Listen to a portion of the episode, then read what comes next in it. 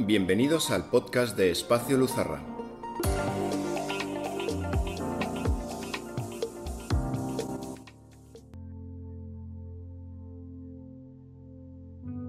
Ella podía ver lo que nadie veía. Ella podía recordar lo que nadie recordaba. Ella podía entender lo que nadie entendía. Y la naturaleza se plegaba ante ella.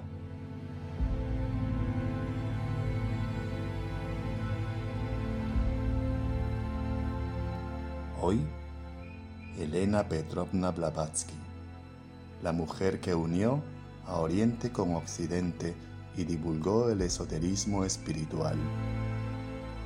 Bienvenidos a la mirada poética.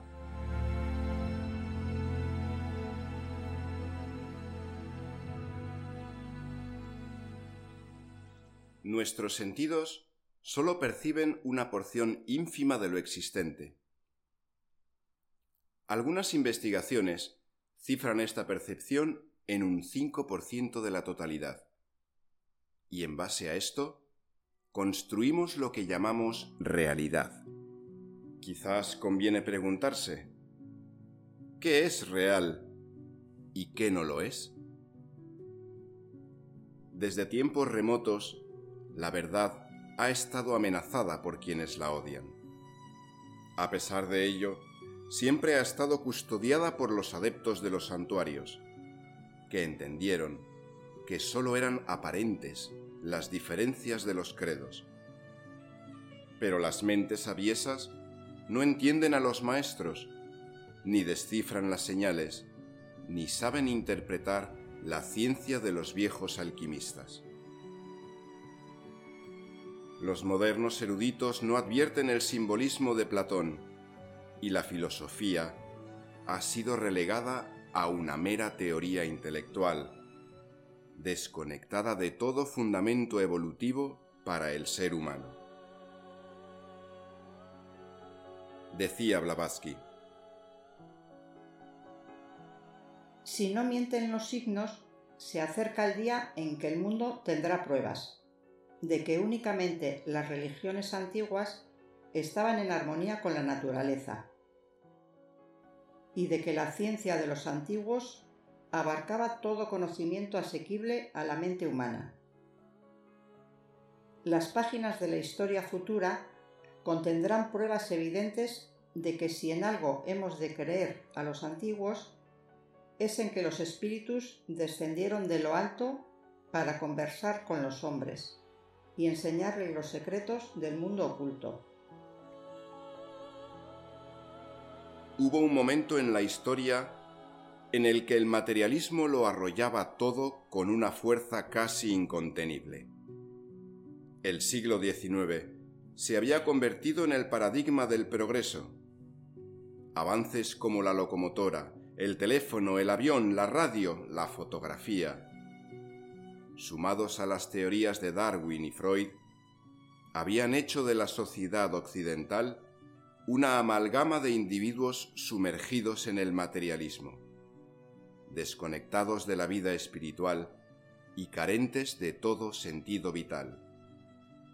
En este contexto, emerge la exuberante figura de Blavatsky.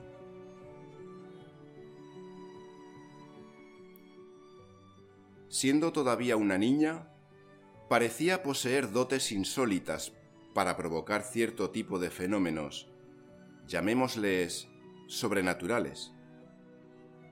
Aunque como ya hemos dicho, la naturaleza es mucho más amplia de lo que perciben nuestros sentidos.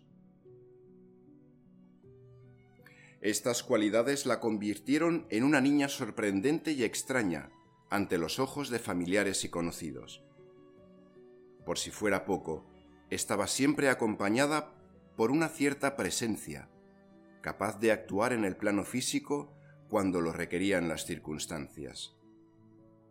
Y es que, ¿quién no ha tenido un amigo invisible siendo niño? Para ella, sin embargo, no era invisible, ni se trataba de una mera fantasía infantil. Aquella forma astral la protegía en momentos de peligro. Quizás eso explique el hecho de que los viajes que emprendiera más adelante, no exentos de riesgos, llegaran a buen término. A los 17 años, se vio en la necesidad de casarse con un noble anciano, momento desde el cual se le conoce como Elena Petrovna Blavatsky, dicho de otro modo, Madame Blavatsky. Con 20 años, se reencuentra con su amigo invisible, su ángel guardián, su tutor y maestro, encarnado en forma humana. De inmediato lo reconoció y como buena discípula lo siguió. Blavatsky emprende entonces un viaje que duraría diez años.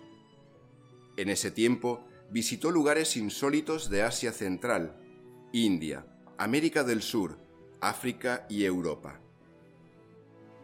Después de una estancia de varios años dedicados a una sólida formación en el dominio de sus poderes, y tras haber accedido, muy probablemente, a la iniciación esotérica, comprende que su tarea es la de divulgar sus conocimientos.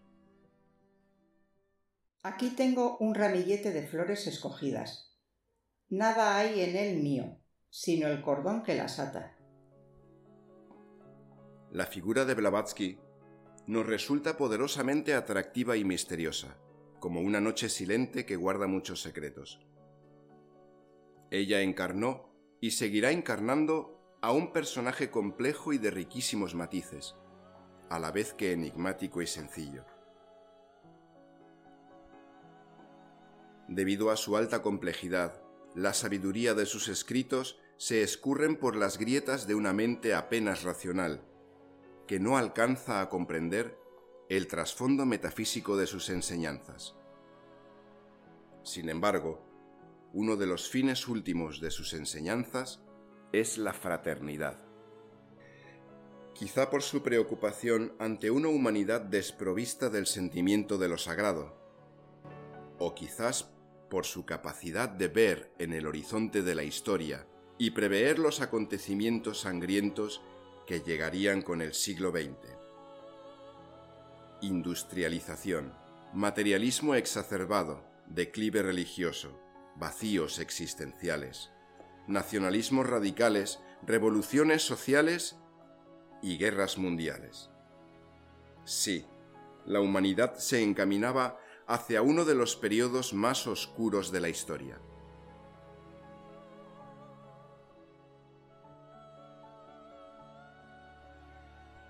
siendo consciente de una realidad insoslayable.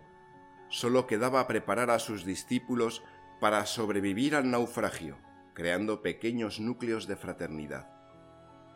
Núcleos en los que las diferencias no fueran más que una expresión anecdótica de la diversidad. Trabajó con la esperanza de que, aunque en pequeña medida, existieran grupos de personas que comprendan que pese a esas grietas que llamamos fronteras, el mundo es uno. Y aunque las formas manifestadas sean múltiples, la humanidad es una sola. Por todo ello, le debemos gratitud.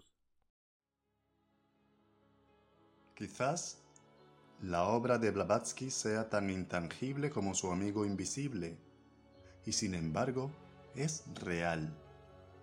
Quizás su figura y sus escritos resulten tan atractivos y misteriosos como aquella noche silente.